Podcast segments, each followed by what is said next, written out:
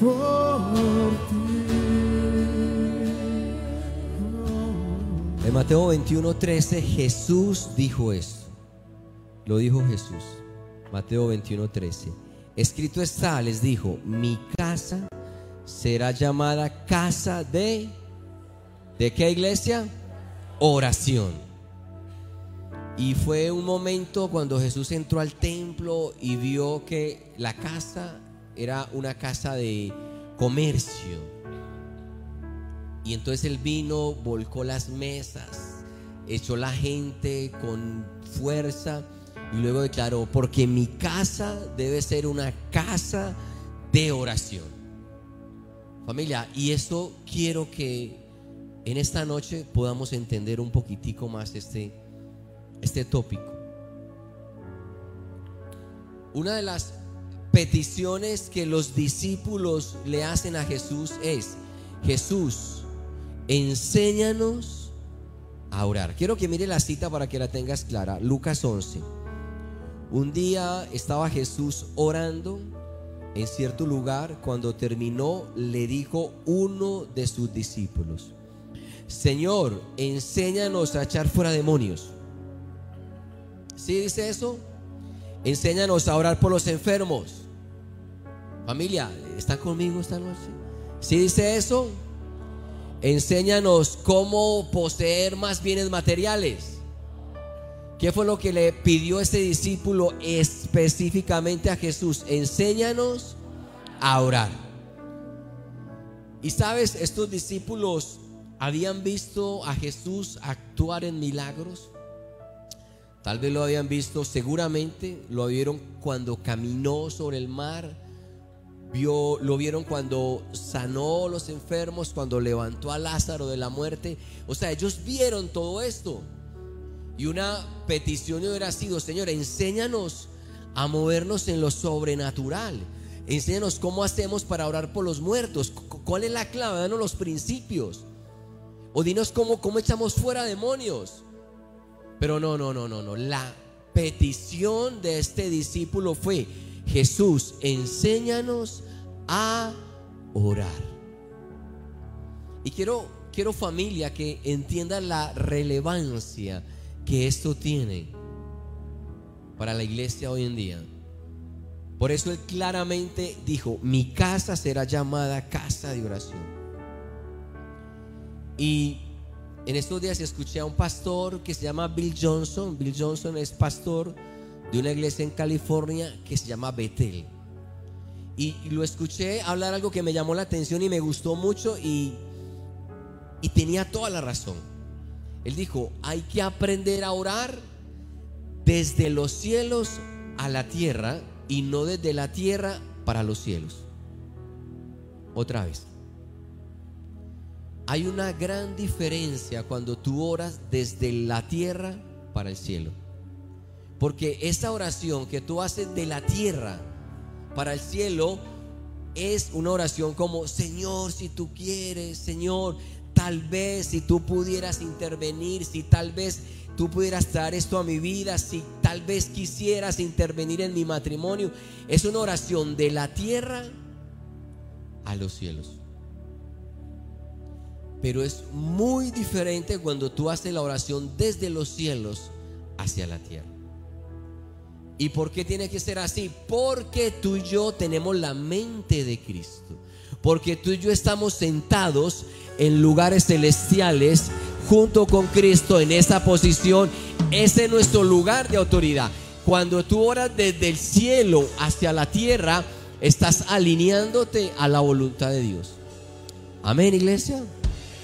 Entonces tienes que aprender a orar desde los cielos hacia la tierra. En una ocasión, Jesús estaba con los discípulos y una multitud muy grande. Y entonces Jesús le dice a los discípulos, alimentalos. Porque ellos ya llevaban tres días de estar con ellos en el desierto. No había sombra, no había restaurante, no había baño, no había camas, no había agua, no había nada. Y Jesús dice, alimentenos. ¿Desde qué posición estaba Jesús? Desde el cielo, dando una instrucción. Los discípulos que no habían entendido cuál era su posición, ellos están viendo desde la tierra y hacen un inventario y llegan con la noticia, Jesús, no se puede. Ah, ¿por qué? Porque hay unos pocos peces y unos pocos panes. Entonces el, reporte que traen esto, esto es imposible. Es más, no tenemos el dinero tampoco. Es más, si hubiera el dinero, ¿dónde compramos todo este alimento para toda esta gente? O sea, esto es imposible que ocurra. Esa es una oración hecha desde la tierra hacia el cielo. Que Dios puede cambiar ese diagnóstico. Mira el diagnóstico acá.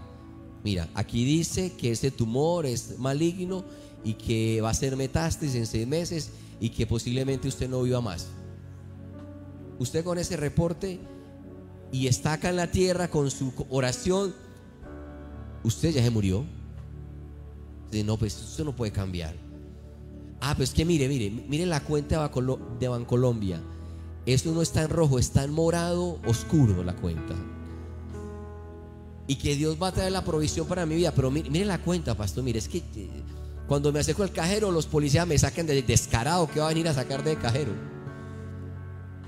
O sea, eh, estás viendo desde la tierra al cielo. Pero ¿cómo que mi matrimonio va a cambiar? Usted no se da cuenta que ya hemos hecho todos estos intentos. Esto no tiene forma. Ya tengo la carta de divorcio por el abogado. Esa es una oración hecha de la tierra hacia el cielo. Pero Jesús está escuchando, está viendo, está mirando y dice, listo, ok, tráigame lo que tienen, díganle a ellos que se sienten por grupos de 50, de 100 y distribuyanlos así y los discípulos, pero, pero ¿para qué, Señor? No hace falta, no es necesario. Hágale. Jesús toma lo poco que tenía, lo levanta al cielo, lo bendice, da gracias, se lo entrega a los discípulos, los discípulos lo entregan a las, a las personas y eso empieza a multiplicarse, a multiplicarse, a multiplicarse, a multiplicarse. Al final fueron alimentados cinco mil hombres, sin contar mujeres y niños. Y si tenían familias como la mía de tres, o sea, se multiplicó ese, esa gallada era mucha para alimentar. Y aparte de eso, yo no sé si la matemática de los cielos es que se equivoca, porque sobraron 12 cestas llenas. O tenemos un Dios sobreabundante que bendice mucho más de lo que pedimos, de lo que entendemos, de lo que creemos. ¿Cuántos saben que Dios sabe responder nuestras oraciones? Familia, pero ¿desde dónde estás orando? ¿Desde la tierra hacia el cielo o del cielo a la tierra? Porque eso marca un gran cambio. Porque desde la posición que te ubiques es desde donde tú vas a orar. Quiero que entiendas algo. Tengo un pensamiento para ti. La oración debe ser hecha con la mente renovada y entendiendo cuál es nuestra posición. Otra vez. Nuestra oración debe ser hecha con la mente renovada y entendiendo cuál es nuestra posición.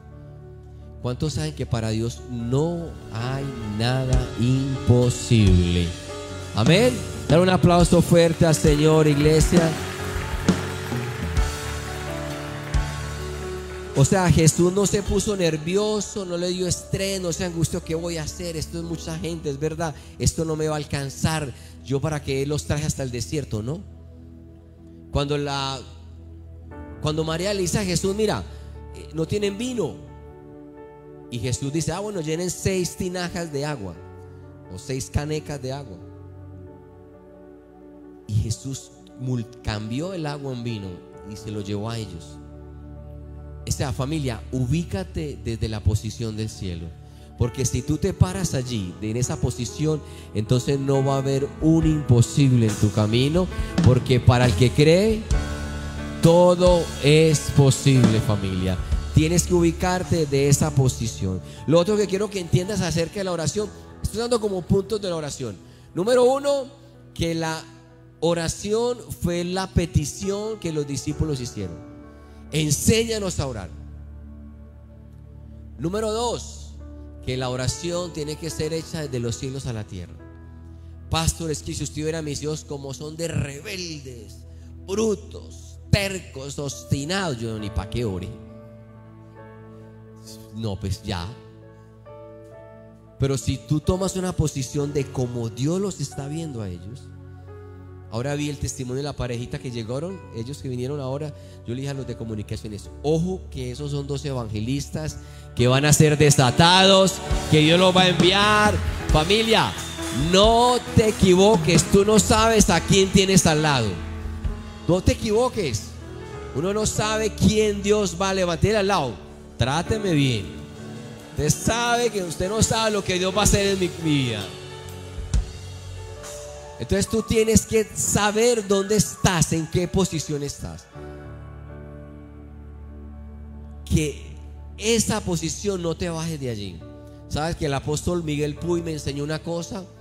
Me dijo, mira, cuando la gente te ofenda o te traicionen o te calumnien, no te bajes de la posición que tú estás, no te rebajes a discutir o alegar eso. Y eso, wow, tremendo. Entonces yo no me bajo de ahí. Yo me quedo ahí sentadito. Familia, estamos sentados en lugares celestiales. Así lo ve Dios, así lo ven los demonios y así tienes que empezar a verlo tú.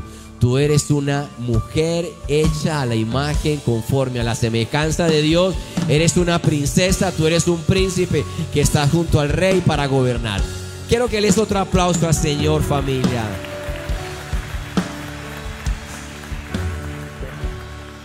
Y yo no estoy hablando de que si tienes este carro o esta marca, o, de eso no se trata. Porque hasta donde yo sé, no he visto ningún funeral con trasteo. Es que tú tienes que entender quién eres. Entender quién eres. yo, no, yo me acuerdo de una escena, esto yo no sé si será como, tiene que ver con lo que estoy hablando, pero bueno. Yo me acuerdo de un joven que llegaron de la novia a marcarle donde el avión en la moto y no se baja en la moto las dos horas que estaba ahí. Yo no entendí esto, ¿por qué no se baja esa moto? Y en esa moto y, ahí en la moto parado con ella ahí. O sea, él como que su seguridad era eso, como eso le aportaba como yo no sé qué era. Bueno, yo no sé para qué dije eso, pero alguien te da una moto acá que marca así.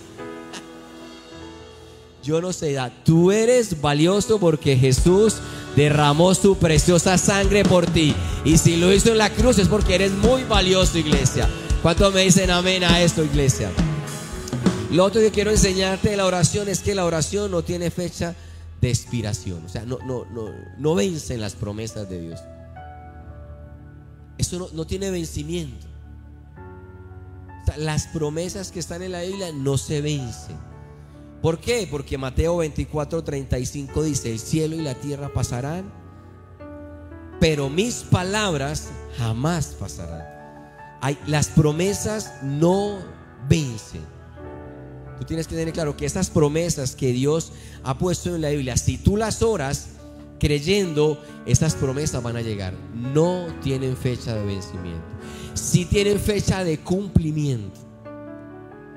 Hay un momento donde se cumplen. Pero quiero pararme en este otro punto de la oración, que es donde quiero como detenerme en esta noche.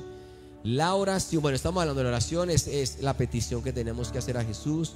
La oración es algo que se hace del cielo a la tierra, estamos hablando. La oración no tiene fecha de vencimiento, la oración debe ser consistente. Debe ser que iglesia consistente, persistente, insistente. Tienes que tener una terquedad en la oración. Si aplica esa palabra ahí. Debes de orar insistentemente y permanentemente y constantemente. Y ahí, familia, ese es el punto donde tal vez tengamos que mejorar la oración. Porque tal vez no hemos sido lo suficientemente constantes en estar orando por esa situación. Tal vez hay cosas que llevan a ser desatadas y paraste de orar. Tal vez estabas a horas de un rompimiento en tu vida y te detuviste. La oración debe ser consistente. Lo dice Primera de Tesalonicenses 5 y 17. Ore sin cesar. O sea, ore sin detenerse. Ore sin parar. ¿Se acuerda del testimonio de Nerú?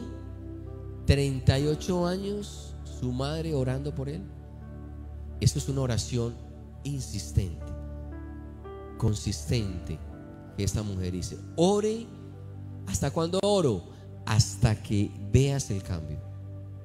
Ores hasta que la provisión llegue.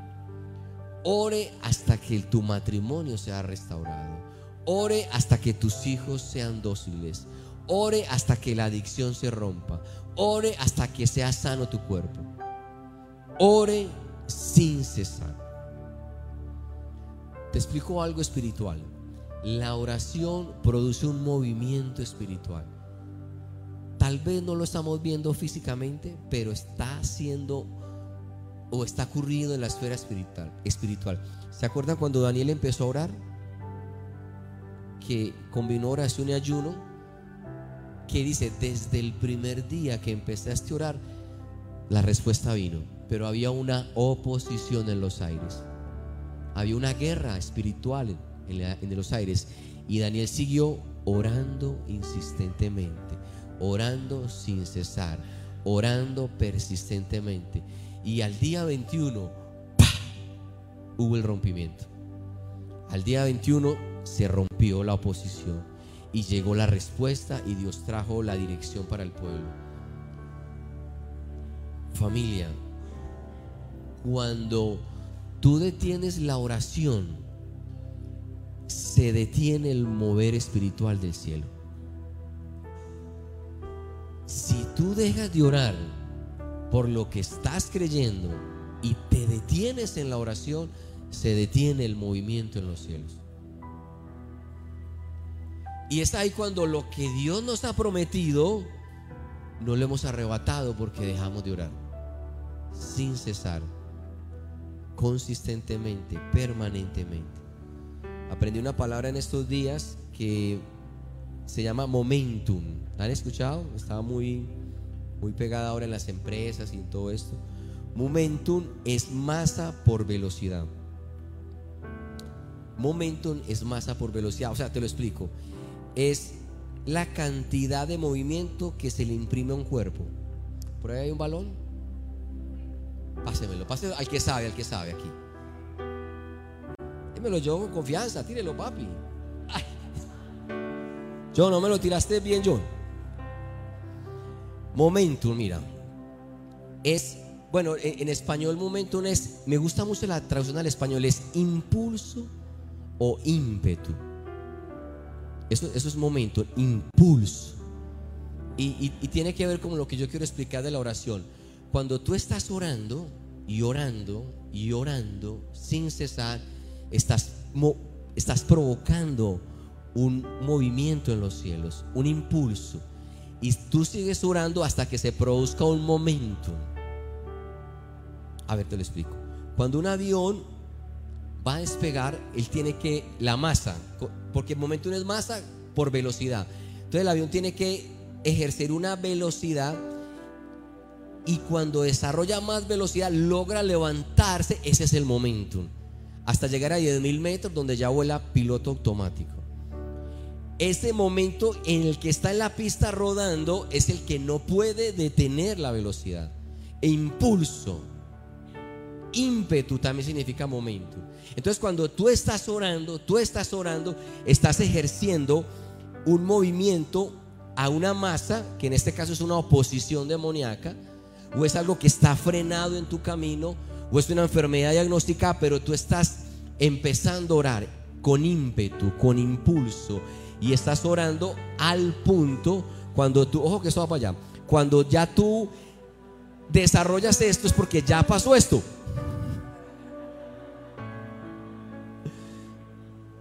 Pero la falla es cuando yo no estoy ejerciendo oración, no hay impulso, no hay ímpetu en mí. Ahí está la oposición. ¿Me están siguiendo, iglesia? Mira, mira, te lo explico.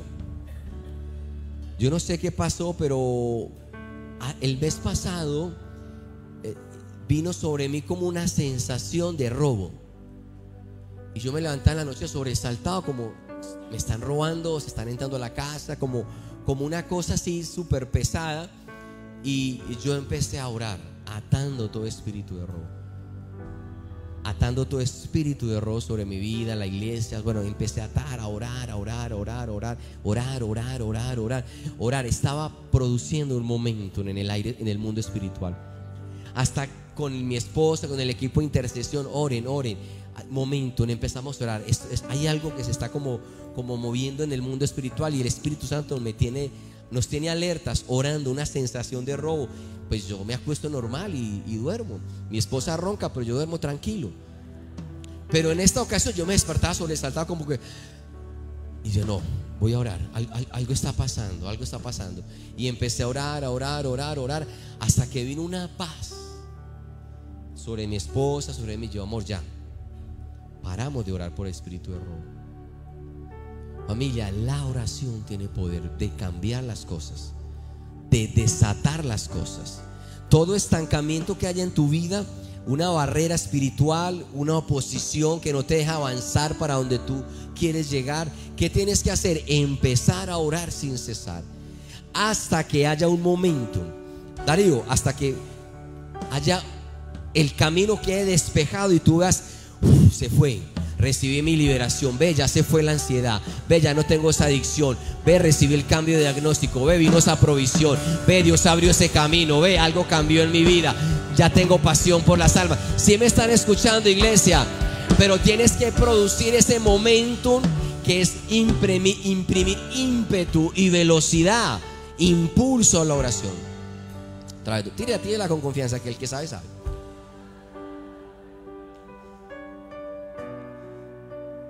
Familia, el error es que no estamos orando lo suficiente para producir el momento. Te voy a contar otro testimonio. En el sur de la ciudad, yo no sabía esto cuando me vine para el sur de Sabaneta, para el sur de la ciudad de Sabaneta, había un decreto demoníaco. Tú sabes que el enemigo también pone decretos, como nosotros ponemos decretos. Él pone decretos. Había un decreto en, en el sur de la ciudad que las iglesias no crecían más de 200 personas. Cuando llegamos al sur, la iglesia más grande que había era de 200 personas. Y cuando trataba de subir un poquitico más, algo pasaba. Cuando la iglesia empezó a crecer, empezó a crecer y llegamos a ese tope de 200 personas, yo no sabía ese decreto, obviamente no lo conocía, yo empecé a percibir que como que hubo un estancamiento. Y luego nos contaba la gente, no, pastor, iba para la iglesia y me dio una migraña, no fui capaz de levantarme de la cama, tuve que quedarme tirado. Pastor, maté que iba para la iglesia y me perdí. Yo no sé qué pasó, resulté en Pácora, yo no sé cómo llegué allá. El hecho fue que no pude llegar a la iglesia. Pastor, iba para la iglesia. Imagínate que puse el despertador, puse el reloj, puse el celular y ninguno funcionó. O llegan a la iglesia y parecían hipopótamos. Ah o se dormían. Y yo, pero ¿qué está pasando? Y esa, ¿qué está sucediendo? ¿Por qué está pasando esto? Y fue cuando orando en el secreto, Espíritu Santo, ¿qué sucede? ¿Qué está pasando? Vino la revelación. Hay un decreto sobre el sur de la ciudad donde las iglesias no crecen más de 200. Y mi esposa tuvo una visión donde vio un vidrio transparente del techo al piso, un vidrio transparente donde ustedes sí me veían, pero no me escuchaban bien. Y no entendían lo que yo estaba hablando. ¿Y qué empezamos a hacer? A orar. ¿Qué fue lo que hicimos, iglesia? Orar. Imprimir ímpetu, impulso a esa oposición. Y empezamos a orar con el equipo de intercesión y empezamos a ayunar y empezamos a decir, todo decreto que hay sobre la ciudad lo removemos, lo quebrantamos. Ahora mismo empezamos a orar para que esto sea quitado en el nombre de Jesús, en el nombre de que y empezamos a orar, orar, orar, orar hasta que qué? Darío. Hasta que se movió. ¿Y qué pasó cuando se movió la oposición? La iglesia creció y creció y creció y sigue creciendo y va a crecer más porque tenemos la autoridad en el nombre de Jesús, iglesia. Pero tienes que usarla. ¿Por qué será que en mi matrimonio hay tanta disputa como que, como que lo, trato de estabilizarme y al mes otra vez estamos agarrados, tirándonos todo? La olla vuela, la chancla toma dirección, es teledirigida. Todo es un caos en mi casa. Te falta momento. ¿Por qué será que estoy como levantándome, como que ya hay una puerta que se abre financiera, estoy como levantándome te falta momento? Hay que orar. Familia, hay que orar. Los territorios hay que arrebatarlos.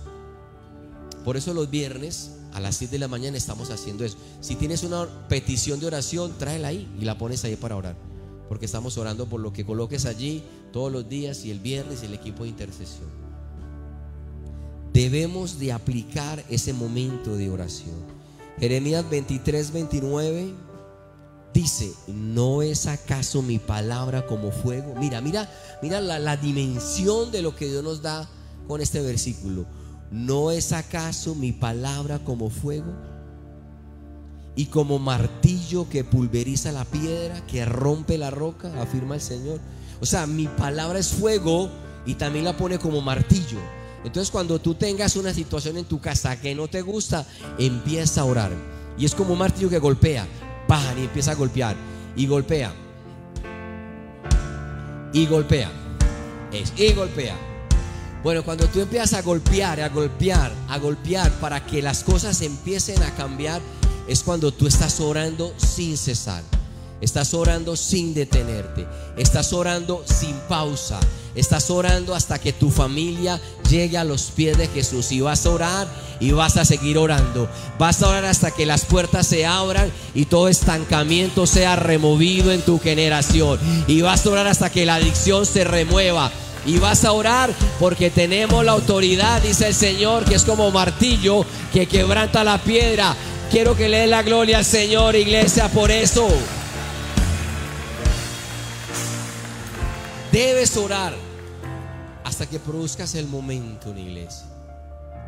La hija pequeña mía, bueno, la hija del medio, porque ya tengo una más pequeña, y, y creo que esa es la más pequeña ya, eh, no más. La hija del Keren nació con una eh, hernia, hernia, her- sí, hernia. Y el médico dijo que a los siete años la podían como operar. Me disculpa si no me acuerdo bien exactamente el tiempo que el médico había dicho, creo que a los siete. Pero nosotros no aceptamos ese decreto. Porque identificamos que por la familia de mi esposa hay muchos que tienen ese problema de hernias. Entonces empezamos a orar todos los días. Mi esposa cuando le cambiaba el pañal a Keren, le, orden- le hundía esa hernia hacia adentro, te desapareces en el nombre de Jesús. Y como los bebés hay que cambiarle el pañal muchas veces al día, muchas veces al día, te desapareces en el nombre de Jesús. Todos los días, cuando le cambiaba el pañal, te desapareces en el nombre de Jesús. Al mes, todos los días, te desapareces en el nombre de Jesús. Y sabe que a los meses de estar orando esta oración, vino el momento. Esa hernia no estaba en el cuerpo de Keren y fue completamente sana. ¿Cuántos saben que tenemos autoridad en el nombre de Jesús para orar? Pero tienes que orar intensamente, iglesia. Quiero que entiendas que hay que presionar. Hay que ser perseverante. Esto no es una oración de, do- de do- dos minutos, son cinco minutos. Ah, lloré al Señor por esta situación el mes pasado, pero yo no vi nada. No, es que yo la, la semana pasada ofrendé, yo no vi nada. Tú tienes que presionar intensamente y permanentemente. Tienes que ser inoportuno. Jesús, con esto termino, nos explicó cómo una mujer viuda fue donde un juez injusto. Escúchame, esta es una parábola que Jesús nos explica diciéndonos, Lucas 18:4, durante algún tiempo él se negó. Está hablando Jesús. ¿Quién se negó? El juez injusto. Pero por fin concluyó. O sea, esta mujer no se detuvo. Dijo el, juez, aunque no temo a Dios, ni tengo consideración de nadie, como esta viuda no deja de molestarme, voy a tener que hacerle justicia. No sea que con sus visitas me haga la vida imposible. Continuó el Señor. Tengan en cuenta lo que dijo el juez injusto. Ahora cambia la historia. ¿Acaso Dios no hará justicia a sus escogidos que claman a Él de día y de noche? ¿Se tardará mucho en responderles? Familia, tienes que orar sin detenerte. Tú tienes que orar permanentemente. Y me acuerdo de una historia que había un general que se llamaba Naamán y que tenía lepra. Era un hombre valeroso, fuerte, de batalla, pero tenía lepra en su cuerpo. Y dice la palabra que él escuchó, bueno, tenía una mujer que trabajaba en su casa y esta mujer le contó que, que conocía al profeta Eliseo, que si fuera donde él, él le sanaría la lepra. Entonces el general Naamán llegó donde el profeta Eliseo le dijo, y llegó con una cantidad de regalos, oro, plata, vestidos. Y el profeta le dijo, bueno, no salió el profeta Eliseo, mandó al siervo, le dijo, al siervo le dijo al, al general, general, vaya, vaya, bañese en el río y usted va a ser sano, váyase, vaya, bañese siete veces, sumérjase y usted va a ser sano. Mire, mire que quiero, quiero, quiero colocar este punto claro. Segunda de Reyes 5.10. Quiero, quiero que lo miremos con, con detenimiento. Entonces Eliseo envió un mensajero a que le dijera, ve y zambúllete, segunda de Reyes 5.10. Ve y zambúllete siete veces en el río Jordán. Familia, ¿cuántas veces le ordenó que se, que se sumergiera? ¿Cuántas familia? Siete veces. Ok. Y así tu piel sanará y quedarás limpio. Naamán se enfureció y se fue quejándose. Yo creí que el profeta saldría a recibirme personalmente para invocar el nombre del Señor su Dios y con un movimiento de la mano me sanaría la lepra. Error. Hay creyentes que piensan así. Hay creyentes que dicen, no, pero es que yo pensé que si yo iba a esto ya todo cambiaba. Ojo, tienes que pelear batallas espirituales para que tú te formes, tu carácter sea desarrollado. Ah, yo pensé que Eliseo iba a llegar con su mano, iba a ser así y que la lepra se iba a ir de mi cuerpo. Pudo haber pasado así, pero Dios estaba queriendo enseñarle a este hombre, quería formarlo también. Dice, ¿acaso los ríos de Damasco y Habana y Farfar no son mejores que el agua de Israel? Bueno, el tipo se pegó una enojada, se puso muy furioso, dio media vuelta y se regresó. Sus siervos le hacen entrar en razón y dice, hey, pero general, si tú hubieras pedido algo difícil, no lo hubieras hecho. Ahora que te está pidiendo que te sumerjas en el río Jordán siete veces, eso es muy fácil. ¿Por qué no lo haces? Y el general acepta ese consejo y va y se sumerge. Hago una pregunta. Hago una pregunta y termino con el tema de orar insistentemente. ¿Qué hubiera pasado si el general Amán no se sumerge en el río Jordán? ¿Recibe la sanidad o no la recibe? No la recibe. ¿Qué hubiera pasado si él se sumerge una vez, se levanta, no ve nada en su cuerpo y se va? No pasa nada. Pásame el balón otra vez, doctor Darío. Eso, con confianza. ¿Qué hubiera pasado si el general se sumerge dos veces, con mala gana se levanta y dice, no, esto no funciona, yo estoy perdiendo el tiempo? A ver, Dios no es hombre para mentir, ni hijo de hombre para arrepentirse. Si Él dio una promesa, tiene todo el poder para cumplir la iglesia. El punto no es allá, el punto es acá. Que hay que orar insistentemente. Se sumerge la tercera vez y no ve cambio en su cuerpo. Pero yo creo que en un momento de esa, pues esto me lo supongo yo, donde él está sumergiéndose y levantando y sin no ver nada, yo creo, yo pienso que hay un momento donde él se humilla, donde dice, Señor, listo, voy a, voy a obedecerte.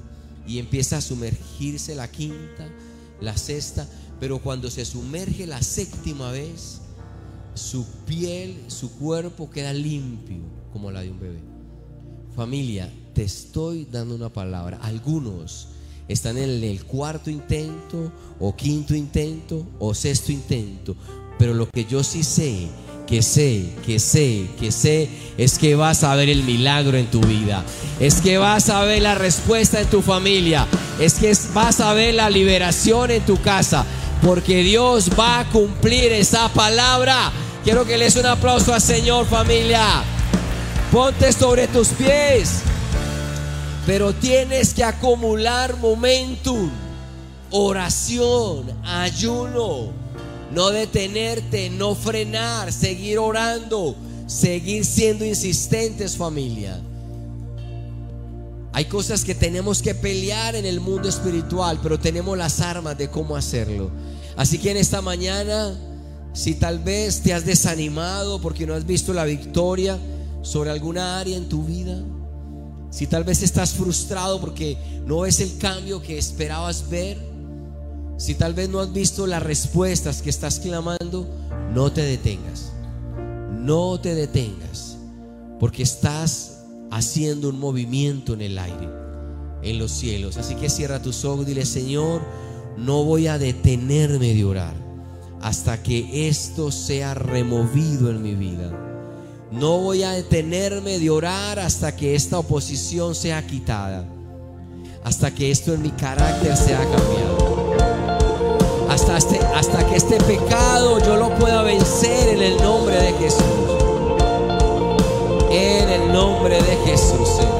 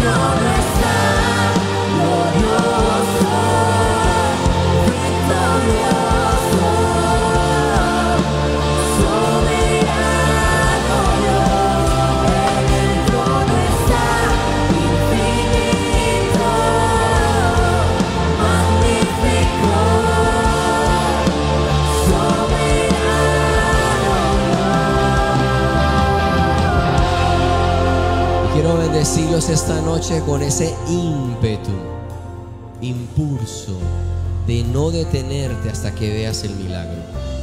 No es mi palabra como martillo, dice Dios, que quebranta la piedra. Sigue golpeando, sigue golpeando, sigue golpeando los aires, porque esa promesa tiene fecha de vencimiento. Tal vez estás en el quinto intento de los siete o en el sexto momento donde ya hay la respuesta a tu vida. Así que sigue persistiendo porque Dios va a cumplir esa palabra sobre ti. Les bendigo y les amo en el nombre de Jesús. Amén, iglesia. Dios les bendiga. Buenas noches.